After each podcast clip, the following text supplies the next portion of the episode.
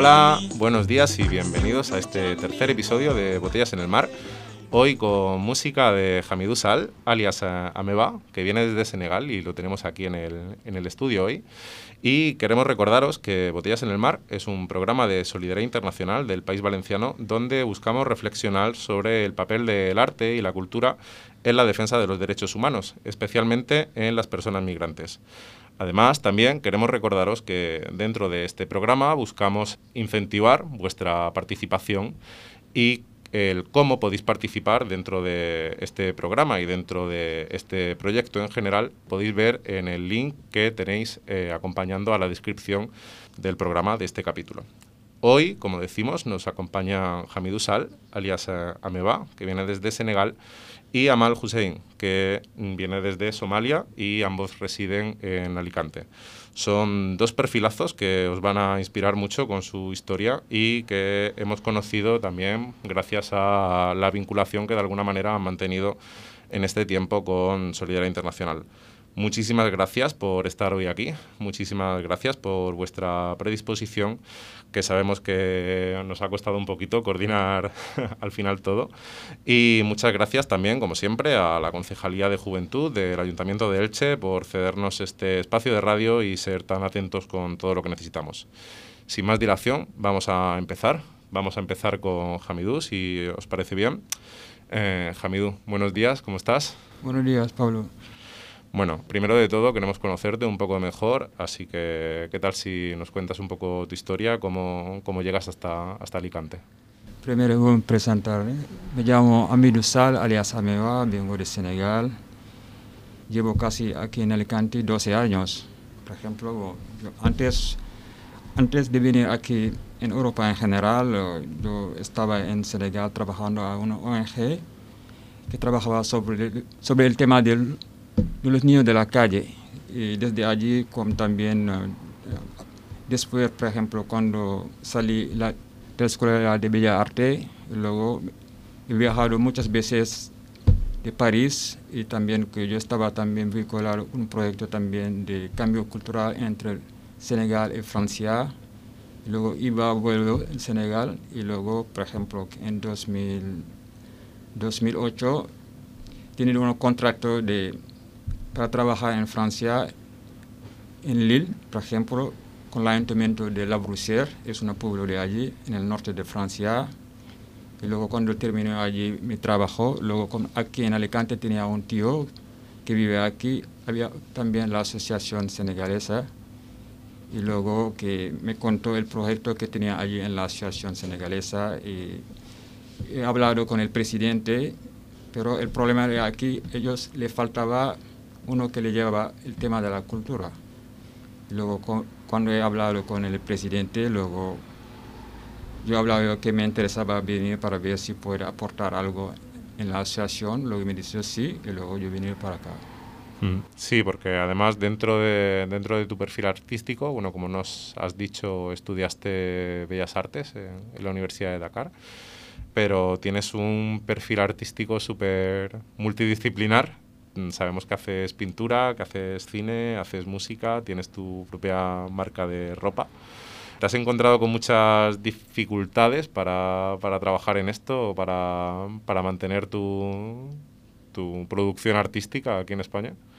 aquí en España sí, el principio no era fácil porque llegar aquí y no controlar bien la idioma es un poco complicado de verdad de relacionarse con la gente, todo eso. Como yo yo soy una persona muy abierta que luego que yo siempre, por ejemplo, cuando, cuando iba, por ejemplo, a, a centros culturales, intentaba, por ejemplo, conectarme con la gente de allí para ver si puedo relacionarme. Y luego al final me costó el principio porque no era, no era fácil, ¿sabes?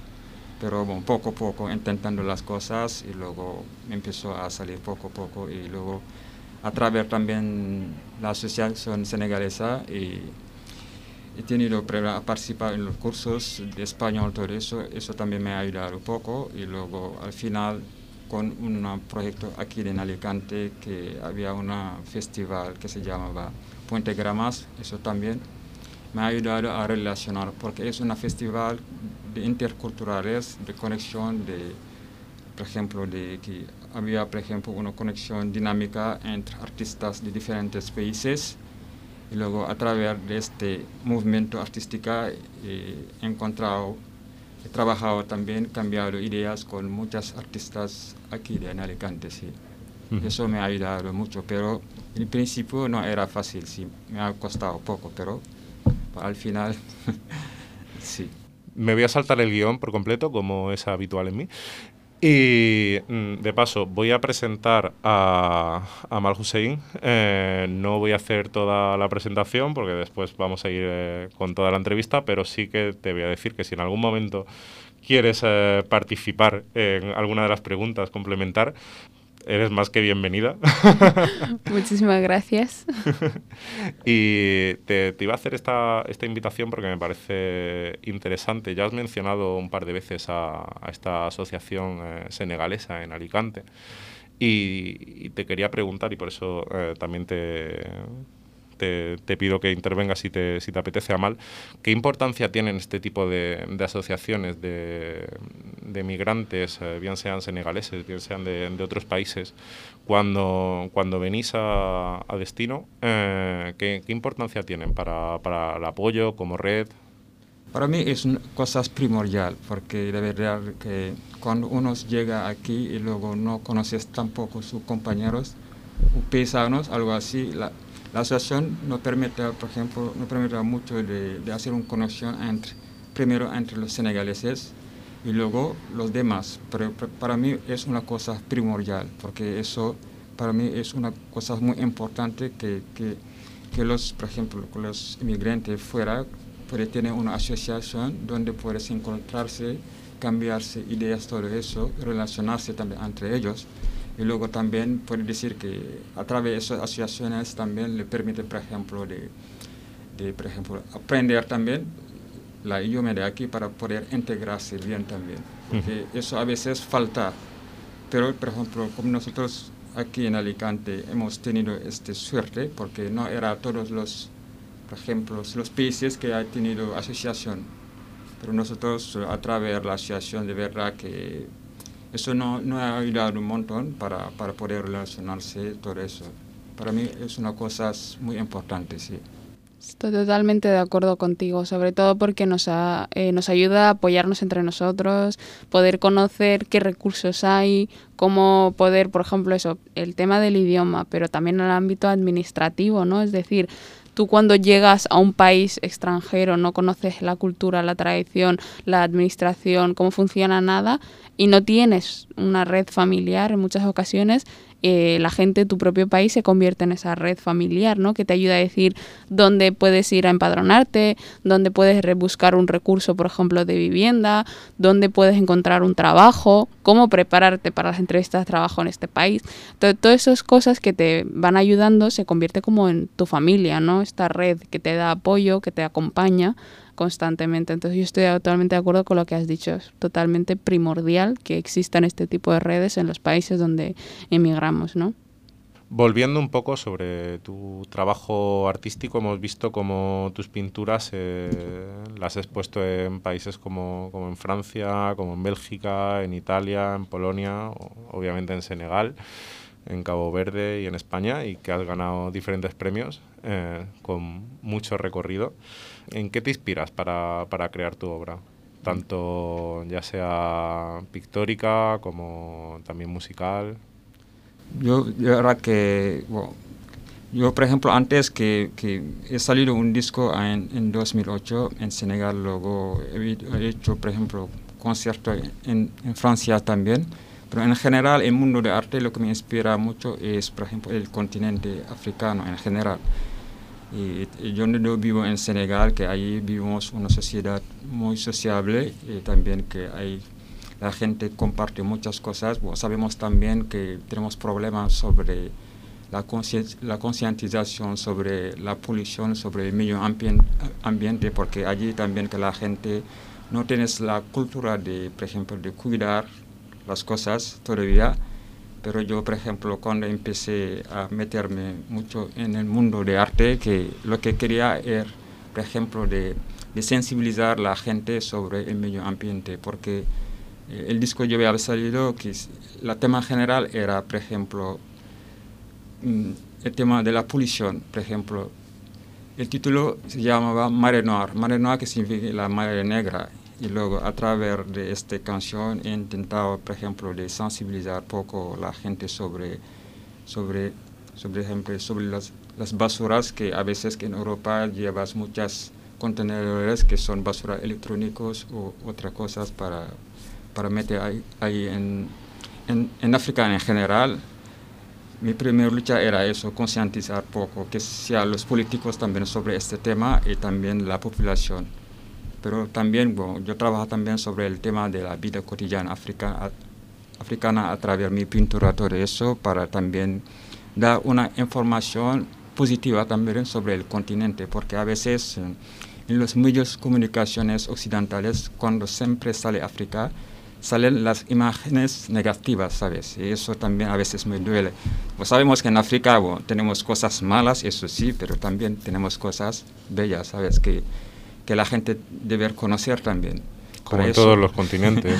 para eso yo lo que intento a través que mi, mi pintura todo eso es dar una imagen también positiva para que la gente puedes también ir visitar allí, porque a veces cuando hablo con gente que son de aquí o de fuera, occidentales en generales, que tienes miedo de viajar allí, porque lo que reciben en los medios de la comunicación son siempre temas, guerras, golpes estados, ¿sabes? Cosas negativas, ¿sabes? Y luego siempre yo, yo intento en mi lugar de hablar poco también.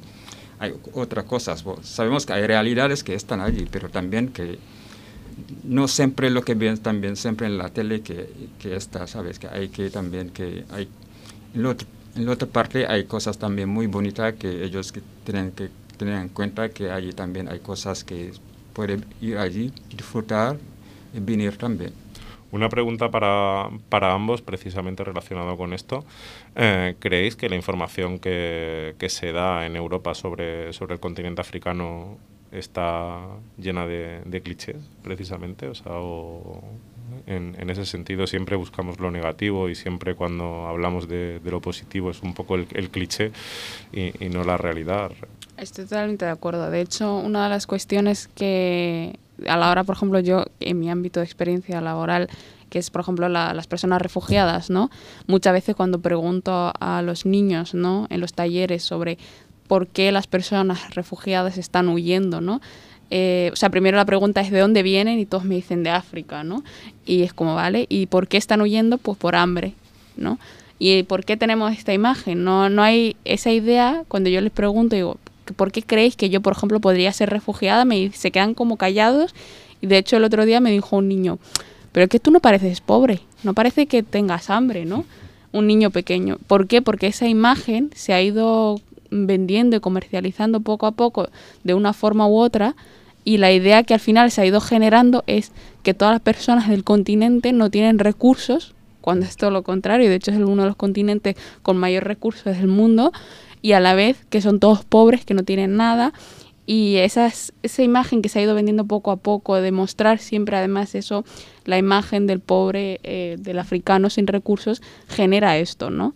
que tengamos ese imaginario de que, bueno, no, no tenemos riqueza, no tenemos cultura, no tenemos, cuando tenemos todas estas cosas que nos, bueno, llenan el continente de, de arte, ¿no? Sí, eh, me parece fundamental también eh, en ese sentido el, el que sean las propias personas.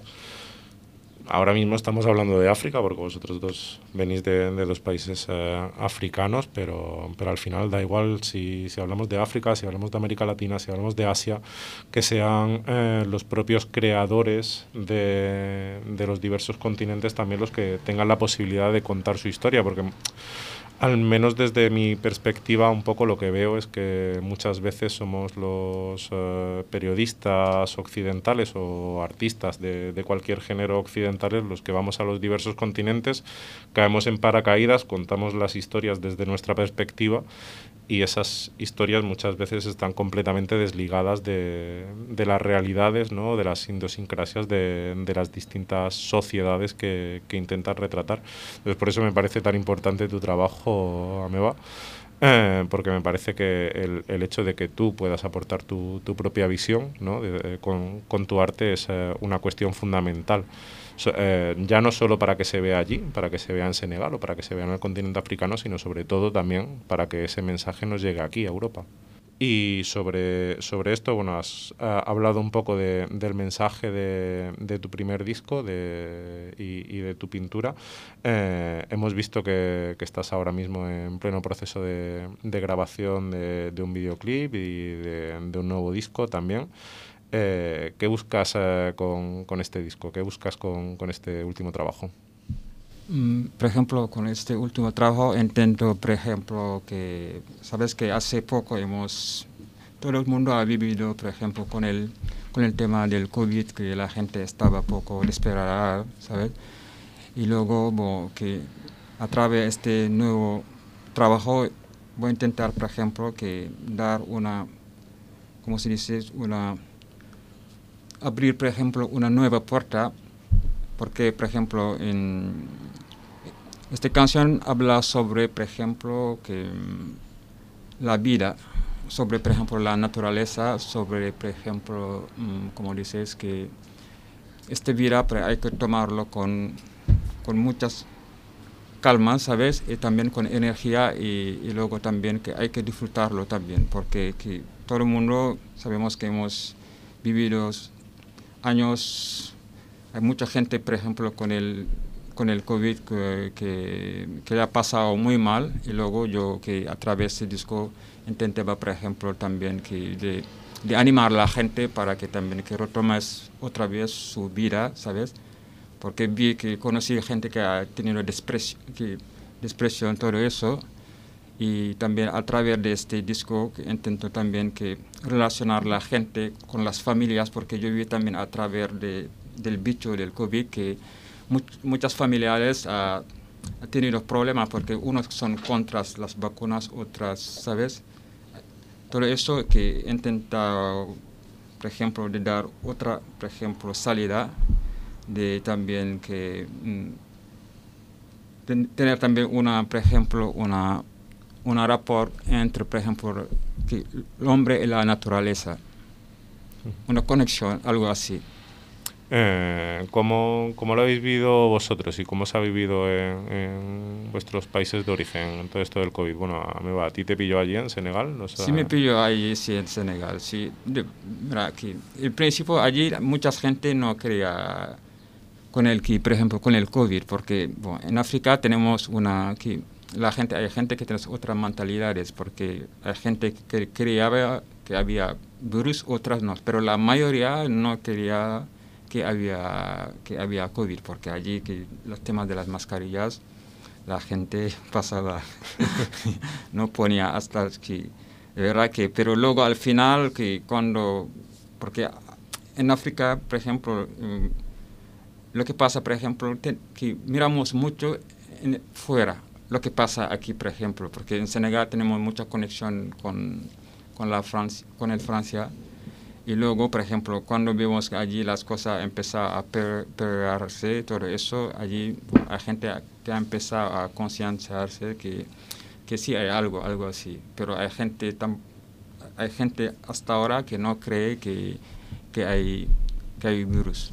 Y, y Amal, vosotros, en, bueno, tu, tu, familia que sigue por allí o... O sea, mi, mi, familia se desplazó, entonces yo en Somalia ahora mismo no tengo familia, uh -huh. pero están todos eh, desplazados en Kenia y a título personal tenemos el mismo problema en Kenia. O sea, eh, primero es difícil acceder a mascarillas porque, claro, tienes que tener una mascarilla, estar renovando, etcétera. Luego... Eh, al principio era eso el problema, luego después la falta de credibilidad, o sea, no, no se pensaba que tuviera porque aún no había llegado, no había afectado a tanta gente, no, no había tantos casos, entonces era como, bueno, es una cosa que está pasando en Europa, pero no está pasando en África, ¿no? Entonces mucha gente no pensaba que estuviera pasando en Kenia. Luego llegaron las medidas eh, y ya se empezó a hacer cada vez más real. Entonces, cuando llegaron las primeras medidas de cierre de fronteras, de cierre entre comunidades, eh, entre condados, ya la gente empezó a hacerse como, uh, esto, esto es cierto, está pasando. y eso. Pero yo creo que también es verdad que a la hora de actuar eh, están, mucho, están mucho más acostumbrados, por ejemplo, Kenia, frente a otras pandemias que hemos tenido y que hemos por regiones y hemos estado controlándolo, ¿no? Entonces yo creo que por eso también a la hora de tratarlo ha sido totalmente diferente percibirlo. Bueno, Ameba, por eh, ir cerrando con las últimas preguntas, te quería preguntar si crees que desde el arte, tanto el, tuyo con tu música, con tus pinturas, como con el resto de expresiones artísticas que realizas, como con, para cualquier otra persona, incluso gente que no se dedique a diario al mundo del arte, si crees que es posible realizar un, un cambio por, eh, por los derechos eh, sociales, por los derechos humanos, o sea, si, si, ves el arte como una forma de reivindicación artística. Yo sí, eso lo creo, ¿eh? porque para mí el arte debe servir siempre a algo, porque para mí un arte que no sirve a nada, eso para mí no es un arte, ¿sabes? Porque yo creo que los artistas, artistas tienen muchas que decir también, ¿sabes? Aportar también, porque a través de su trabajo puedes sensibilizar a mucha gente, porque para mí, por ejemplo, el arte es más accesible a muchas cosas. Para eso a veces que, que sea, en, mi, país, cuando, por ejemplo, a veces el, el gobierno tiene problema poco, luego él, por ejemplo, que va a intentar hablar a los artistas para que, por ejemplo, para que los artistas puedan, que, por ejemplo, dar mensajes positivas o sensibilización, algo así, ¿sabes? Pero para mí, por ejemplo, sí, el arte puede cambiar muchas cosas porque, que, por ejemplo, eh, porque es más a veces que, accesible con la gente, con que sea en la calle, todo eso.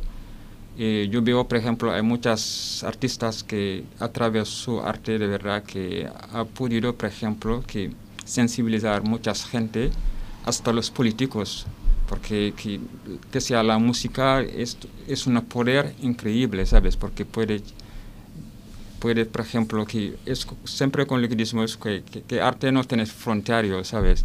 Eso puede, por ejemplo, que puede acceder a todo el mundo es, es y también más fácil es. Pero para mí de verdad que sí, que arte puedes puede aportar mucho, sí, porque yo sé que, por ejemplo, a través que, que sea mi pintura, por ejemplo, que, que eh, mucha gente a veces a través de mi pintura, ha, por ejemplo, ha podido sentir algo para, para viajar, en, por ejemplo, en mi continente, en África en general, y luego también a través, también con, por ejemplo, los talleres de pintura que yo hago también con los niños, porque a veces que elijo temas y luego intentamos debatir con este tema sobre pero todo eso está incluido con el, con el arte en general.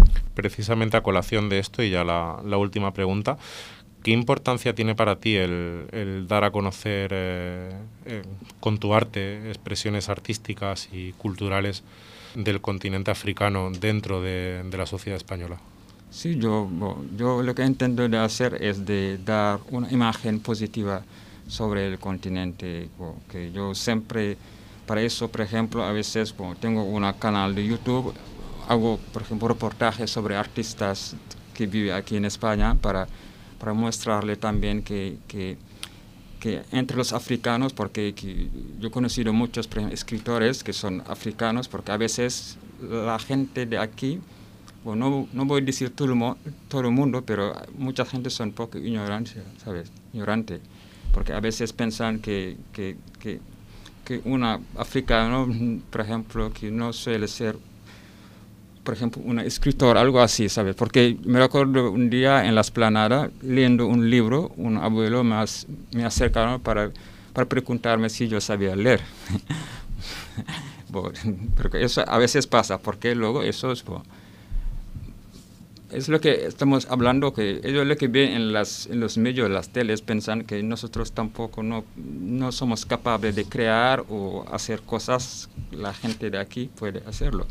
Para eso yo, yo, yo lo que entiendo aquí es de, de sensibilizar a la gente de aquí y también de fuera, que sea franceses o ingleses, depende del país que sea, que para, para hablarle poco también sobre el continente, todo eso sí.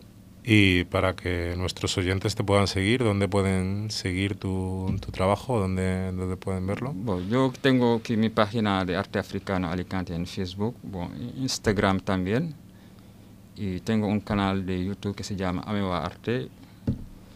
Pero bueno, estos canales sí se puede seguirme sin problema pues lo, lo dejaremos en la, en la descripción de, de, este programa también para que, para que nuestros oyentes cuando entren ahí puedan, puedan seguirte y puedan seguir tus pasos y, y ver eh, la, las próximas cosas que, que, vas haciendo. Así que, Ameba, Jarajev, merci beaucoup. Jarajev, Pablo. ha sido todo un placer. Eh, muchas gracias por, por, acompañarnos hoy y por compartir tu, tu historia y tu trabajo con, con todos nosotros. A vosotros. Y ahora sí, aunque ya llevas interviniendo buena parte del programa, pero no, no te hemos hecho la presentación oficial, espérate porque voy a coger aquí, estáis escuchando el papel porque es que tengo que desplegar el currículum de la señorita que nos acompaña hoy, de, Amal Hussein, eh, graduada en Ciencias Políticas y Gestión Pública, técnica de incidencia social y sensibilización en la Comisión Española de Ayuda al Refugiado en Alicante, también conocida o más conocida como CEAR. Eh, tienes experiencia en el ámbito de la defensa de los derechos de las personas eh, refugiadas, solicitantes de asilo, de asilo desplazados forzados eh, y también en la lucha por la erradicación de la mutilación genital femenina los matrimonios forzados y cualquier tipo de violencia contra las mujeres. Todo eso. Eh, y todo eso con solo, ¿cuántos años? 24. Eh, ¿Cómo te ha dado tiempo a vivir? Cuando se convierte parte de tu vida, entonces poco a poco, ¿no? Va añadiéndose en tu maleta. Bueno, Amal, pues ahora nos tienes que hacer la difícil tarea de hacernos un resumen de, de todos estos 24 años de vida tan intensos y cuéntanos un poquito sobre, sobre tu historia, cómo empieza todo. Um, el tema del asilo y el refugio, por ejemplo, yo me he metido ahí porque soy refugiada aquí en España. Eh, con mi familia venimos desde Somalia y de ahí pues que siendo en primera persona y habiendo experimentado desde primera persona lo que es ser una persona refugiada, me interesó mucho y continué mis pasos y de ahí que la elección también de mis estudios, continuar formándome y comprendiendo eh, esta realidad tan compleja y a la vez tan desconocida porque yo hasta, bueno, nunca, o sea, ni en, la, ni en las clases, ni en el colegio, ni en el instituto, ni en la universidad, mi entorno conocía sobre la realidad de las personas refugiadas, ¿no? Y de ahí también mi interés de trabajar eh, sobre, con el asilo y el refugio en la sensibilización y en la información, ¿no? Y el tema de la mutilación genital femenina, porque eh, al igual que en muchísimos países y muchísimos lugares tiene lugar, eh, Somalia tiene lugar la mutilación genital femenina y todas las mujeres de mi familia han pasado por la mutilación genital femenina hasta que mi madre decidió que yo no iba a pasar por ello. Y ahí empieza ¿no? todo el tema de la introducción dentro de la familia sobre qué es la mutilación genital femenina, que es un tabú hablar de ello, pero en mi casa se hablaba y por qué es importante concienciar y sensibilizar para eliminar la mutilación genital femenina. De ahí que me interese tanto. Y el tema del matrimonio forzado también ha estado presente dentro de mi familia, en las mujeres de mi familia. Y mi madre decidió también eh, que yo no iba a pasar nunca por algo parecido. Y fue un tema también difícil, pero lo abordamos en casa y de ahí tratarlo pues con nuestra ONG sobre por qué es tan importante eh, defender los derechos de las mujeres que están muy vulnerables en lugar, muchísimos lugares del mundo, ¿no? Que, que, jefa tu madre, porque, porque entiendo que no tiene que ser nada fácil. Eh, Para nada. Y, y menos aún con, como mujer el, el, pues eso, el tomar ese tipo de decisiones y enfrentarse a, a toda una sociedad. ¿no? Eh, ahora vamos a ir con, con el tema de, de, mutilación genital femenina, matrimonio forzado, nos vamos a centrar más sobre eso, pero como hemos dicho, ahora mismo estás trabajando para, para CEAR aquí en Alicante. ¿Qué estás haciendo exactamente? Eh, como bien has hecho la pregunta sobre el tema de CEAR, ¿qué estamos haciendo aquí en Alicante? Estamos trabajando en diferentes áreas, ¿no? Llevamos toda la parte de incidencia, sensibilización, la acogida, eh, la parte de la inclusión, empleo. Trabajamos en diferentes áreas que tengan que ver con las personas refugiadas que están con nosotros y intentamos defender sus derechos. En concretamente yo estoy trabajando en la parte de incidencia y sensibilización, dando formaciones talleres, eh, trabajando con la comunidad, también un poco de todo lo que estamos hablando, la interculturalidad, la importancia que conozcamos, ¿no? Porque la persona refugiada, que no hace falta ir a otros países para conocer la realidad de otros países, sino que aquí mismo en Alicante tenemos esas realidades y esas divergencias, y es importante que nuestra comunidad también lo trabajemos, ¿no?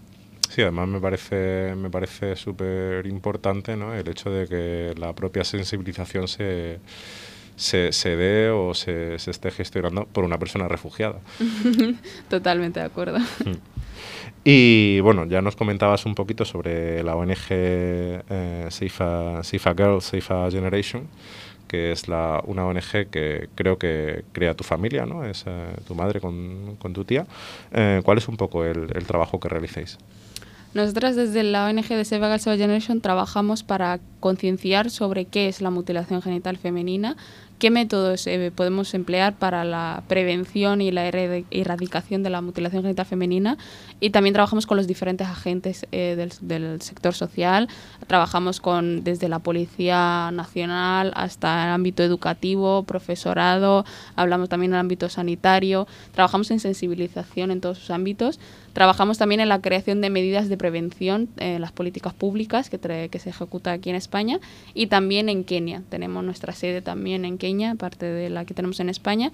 Y ahí en Nairobi tenemos una casa refugio con niñas que, y bueno, concretamente mujeres mayores de edad que no han querido pasar por la mutilación genital femenina o no quieren que sus hijas pasen por la mutilación genital femenina. Entonces ahí tenemos el proyecto que está llevándose a cabo, Save Kenia, para que todas esas mujeres de las diferentes comunidades y condados puedan encontrar un refugio y donde empoderarse y ellas mismas pues suponer un antes y un después para las gener generaciones venideras. Eh, ¿Crees que cuando en Europa hablamos de mutilación genital femenina y todo esto, eh, lo, lo, hacemos con propiedad? O sea, sabemos lo que, lo que supone todo esto para, para las sociedades en las que se practica, todo... O sea, to sí, o sea, básicamente la, la, el significado que tiene social y cultural dentro de, dentro de estas sociedades? Yo creo que se desconoce bastante eh, sobre todo lo que conlleva la mutilación genital femenina, qué es, dónde se practica y por qué se practica. Eh, hasta tal punto que nuestros propios agentes sanitarios, por ejemplo, no saben eh, cómo tratar a una persona que ha pasado por una superviviente que ha pasado por la mutilación genital femenina en ninguna fase. Desde, hablamos desde, por ejemplo, el ámbito de ginecología, no están formados, en el ámbito, por ejemplo, eh, a la hora de parto, los matronos no están formados. Y todo eso eh, implica directamente una, una, afectación directa a la persona, no a la superviviente, que se encuentra en una situación bastante vulnerable por, estos, eh, por esta situación. Pero también la sociedad en general. Es decir, eh, yo en toda mi, o sea, toda mi vida, mi entorno educativo, mis compañeros de clase nunca se han imaginado que yo podría estar en riesgo de pasar por la mutilación genital femenina precisamente porque vengo de un país de donde el 98% de la población mm, de mujer femenina tiene que pasar por ello, ¿no? Entonces, eh, se desconoce muchísimo. O sea, ahora mismo no se sabe ni dónde se practica, mucha gente lo desconoce. Cuando preguntamos dónde creéis que se practica la mutilación genital femenina, se apunta a África, pero no se sabe ni por qué, ni, pero bueno, se cree que es ahí. Cuando, por ejemplo, aquí en Europa, más de 500.000 mujeres están en riesgo de pasar por la mutilación genital femenina. Eh, no, el continente africano, no todos pa los países pasan por ello. O sea, hablamos del cinturón de África, que va desde Somalia a Sierra Leona, y dentro del propio país, como ya sabemos, hay un montón de comunidades, un montón de etnias y algunas no saben qué es la mutilación genital femenina, cuando en, Europa declaramos, por ejemplo, que Kenia es un país eh, que se practica la mutilación genital femenina y lo ponemos en rojo en nuestras estadísticas, hay comunidades dentro de Kenia que no saben qué es la mutilación genital femenina y otras que sí lo practican, ¿no? Entonces hay un gran desconocimiento aún sobre ello. Eh, ¿Cuáles son los motivos o el por qué se, se, practica? Supongo que también variará un poco, depende de las comunidades. Exactamente, varía bastante las razones. O sea, por ejemplo, en Latinoamérica hemos detectado casos en los que se practica por presión social, es decir, para poder casarte, eh, esa mujer debe pasar por la mutilación genital femenina. Entonces nos encontramos con casos en los que mujeres adultas toman eh, la decisión, eh, entre comillas, por esta presión social, si quieren casarse deben hacerlo porque se considera impura, ¿no? Y esta, esta idea de impureza rodea muchísimo también las razones en las diferentes regiones, ¿no? Es decir, una mujer que no pasa por la mutilación genital femenina no es pura, eh, por lo que debe pasar por ello, eh, la presión social en el ámbito de también no solo el matrimonio, sino que no puede estudiar. En alguna zona se le prohíbe ir al colegio porque no quieren que esté cerca del resto de, la, de los niños y las niñas. Eh, aparte de esto, también porque hay muchos mitos detrás. Hay comunidades en las que creen que si la mujer no ha pasado por la mutilación genital femenina, esa niña de mayor pues se va a convertir y se va a transformar mágicamente en un hombre o va a tener un pene o, por ejemplo, se va a convertir en puta, por ejemplo, que su líbido va a crecer, va a aumentar, eh, va, o sea, va a volverse loca. Aparte de todo esto, también eh, hay bastantes mm, miedo porque en algunas zonas se relaciona erróneamente con la religión y muchísima población, sobre todo las mujeres, se le niega el acceso a la educación por lo que deben aprender eh, sobre la religión a través de una tercera persona. Esta tercera persona considera que, por ejemplo, la mutilación genital femenina es un mandado de Dios para corregir eh, tu impureza. Y ellas lo practican por ello. Y en el caso de las madres que lo practican a sus hijas, incluso si no quieren, no tienen ninguna otra alternativa, lo hacen porque creen que protegen a sus hijas, ya sea de, violaciones, de trato discriminatorio, e incluso en algunas zonas es una razón para agredirte físicamente. Entonces lo hacen para proteger a sus hijas. Hay diferentes razones dependiendo de la zona, el región, la comunidad, ¿no? Eh, bueno, tu perfil como, como, defensora de los derechos de la mujer, tanto en esta temática como en otras eh, muchas, es, es muy claro. ¿Cuál, al final tendríamos que hacer un mapeo súper grande porque también dependería de, la región, de, cada etnia. Eh, pero ¿cuál es eh, la, situación de, la mujer en tu país de origen? Eh, en el caso de Somalia, la situación de la mujer está bastante, está bastante, ¿cómo sería? Desigualada a la hora de compararlo con los hombres. La mujer no tiene en muchas ocasiones derecho ni acceso a la educación. Eh, las mujeres, por ejemplo, a la hora de tomar esta decisión sobre pasar o no por la mutilación genital femenina, el hombre se desatiende, pero si tú como madre no, no dejas que tu hija pase por ello, pues es tu culpa que todo lo que le pueda pasar. el matrimonio forzado se repite una y otra vez y es una cuestión que hasta se decide en la infancia hay una gran desigualdad eh, entre las mujeres y, los hombres dentro de mi país. Pero bueno, em, volviendo aquí a España para, para hacer no comparativa porque la situación es distinta, eh, pero bueno, pero aquí tampoco es que se pase excesivamente bien muchas veces eh, siendo migrante. en tus redes sociales has eh, nombrado varias experiencias racistas, varias situaciones racistas que, has vivido en, este país. ¿Te gustaría compartir con, nuestros oyentes cómo ha sido crecer en este país siendo mujer negra y con experiencia migratoria? Sí, o sea, a la hora de España es un país que en muchas ocasiones comete, o sea, parte de la población, esto de la ignorancia, de dar por hecho, eh, por ejemplo, lo que decía el compañero antes, ¿no? De que estaba sentado y que se le acerca y le pregunta a un señor, ¿sabes leer? O sea, estoy leyendo, ¿por qué me preguntas si sabes leer, no?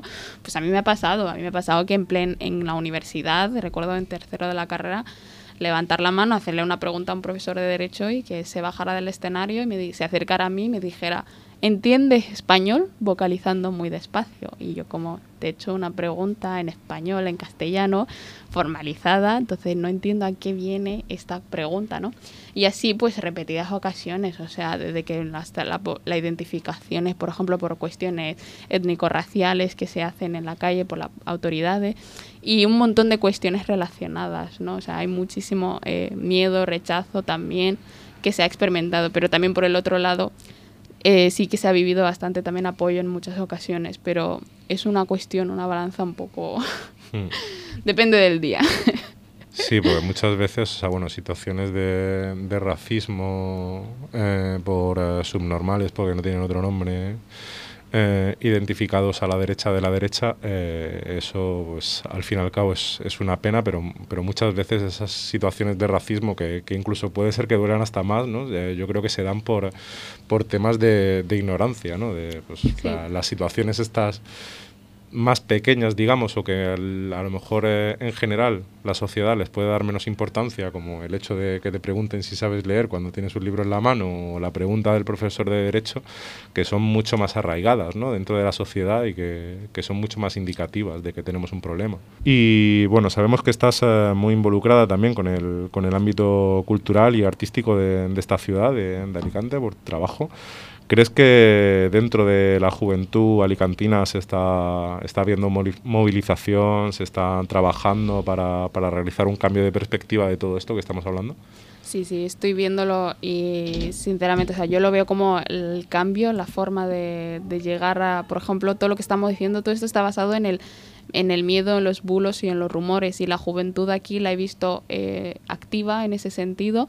Y de hecho, hace poco estuve viendo un corto que hicieron un grupo de jóvenes, eh, un documental sobre mujeres migrantes en Alicante, ¿no? Entonces, eso me parece fascinante, que la propia juventud sea la que quiere ser curiosa, quiere saber eh, más allá de lo que pues, eh, se aprende en las aulas, quiera conocer a la población y a las personas con las que están conviviendo y quieran reflejarlo a través de su arte y que la gente lo conozca, me parece algo bastante fascinante y lo estoy viendo aquí en Alicante y me encanta.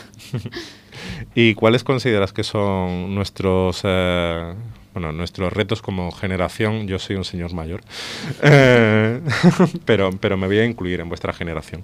Eh, ¿Cuáles son nuestros retos como, como generación?